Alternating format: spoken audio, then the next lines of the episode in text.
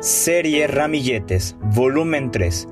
Meditaciones cortas con palabras de edificación, exhortación y consolación. Primera Corintios 14:3. Porque no me avergüenzo del Evangelio. Romanos 1:16.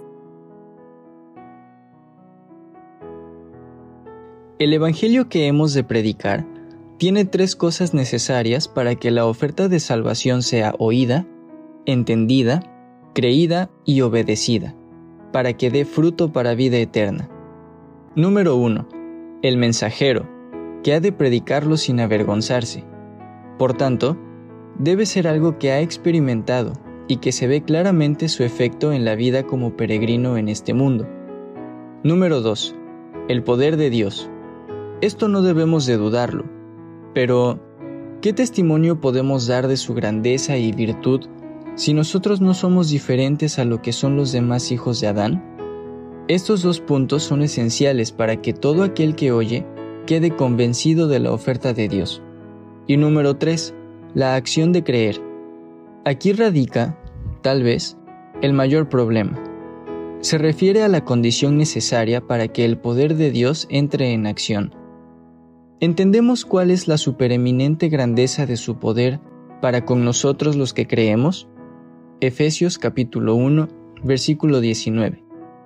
Como mensajeros, ¿sabemos de qué estamos hablando? Podemos ser testigos de la transformación que operó el que levantó de los muertos a Cristo Jesús, y que vivificará también vuestros cuerpos mortales por su Espíritu que mora en vosotros? Romanos capítulo 8, versículo 11.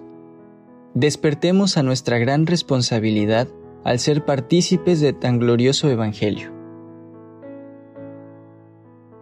Al mundo id. Al mundo id a realizar la obra.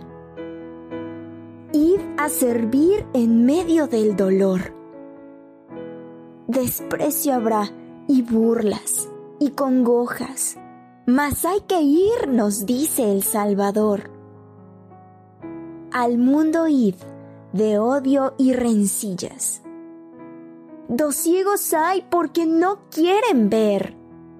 Y allí, gastad humildes vuestras vidas, que el Calvario vuestro ha de ser.